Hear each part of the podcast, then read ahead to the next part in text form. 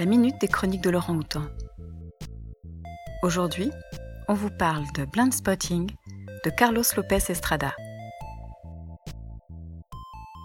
Dans la ville d'Oakland, en Californie, en pleine mutation urbaine au début du siècle après la crise des subprimes, Miles et Colin sont meilleurs potes depuis leur enfance, pas si lointaine.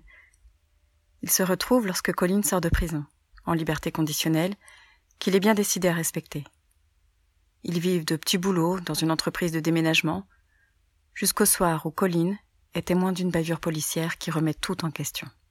L'attachement à leur ville, leur sentiment de sécurité, d'équilibre mental et même leur amitié. Cette amitié, justement, qui nous fait ressentir de l'intérieur la nature des tensions raciales dont on a dû constater avec les événements de 2020 aux États-Unis qu'elles sont loin d'être apaisées. Un petit film indépendant mêlant action et réflexion, à ne pas confondre avec Transpotting, bien qu'il s'impose avec la même énergie tendue et imprévisible. Je conseille aussi ce film à tous les amoureux de littérature car il réussit haut la main le défi que se sont lancés ses réalisateurs et acteurs. Construire l'intrigue autour d'une langue puissante, survoltée et rythmée par le slam, sans pour autant nuire à la crédibilité des personnages ou à la fluidité de l'action.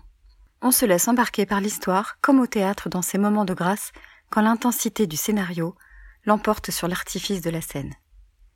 Et si vous êtes parti pour une soirée ciné, pourquoi ne pas enchaîner avec There Will Be Blood, un autre chapitre tout aussi passionnant de l'histoire américaine Les chroniques de Laurent Houtan sont un podcast des bibliothèques de la ville de Lausanne. La chronique d'aujourd'hui vous est proposée par Michel.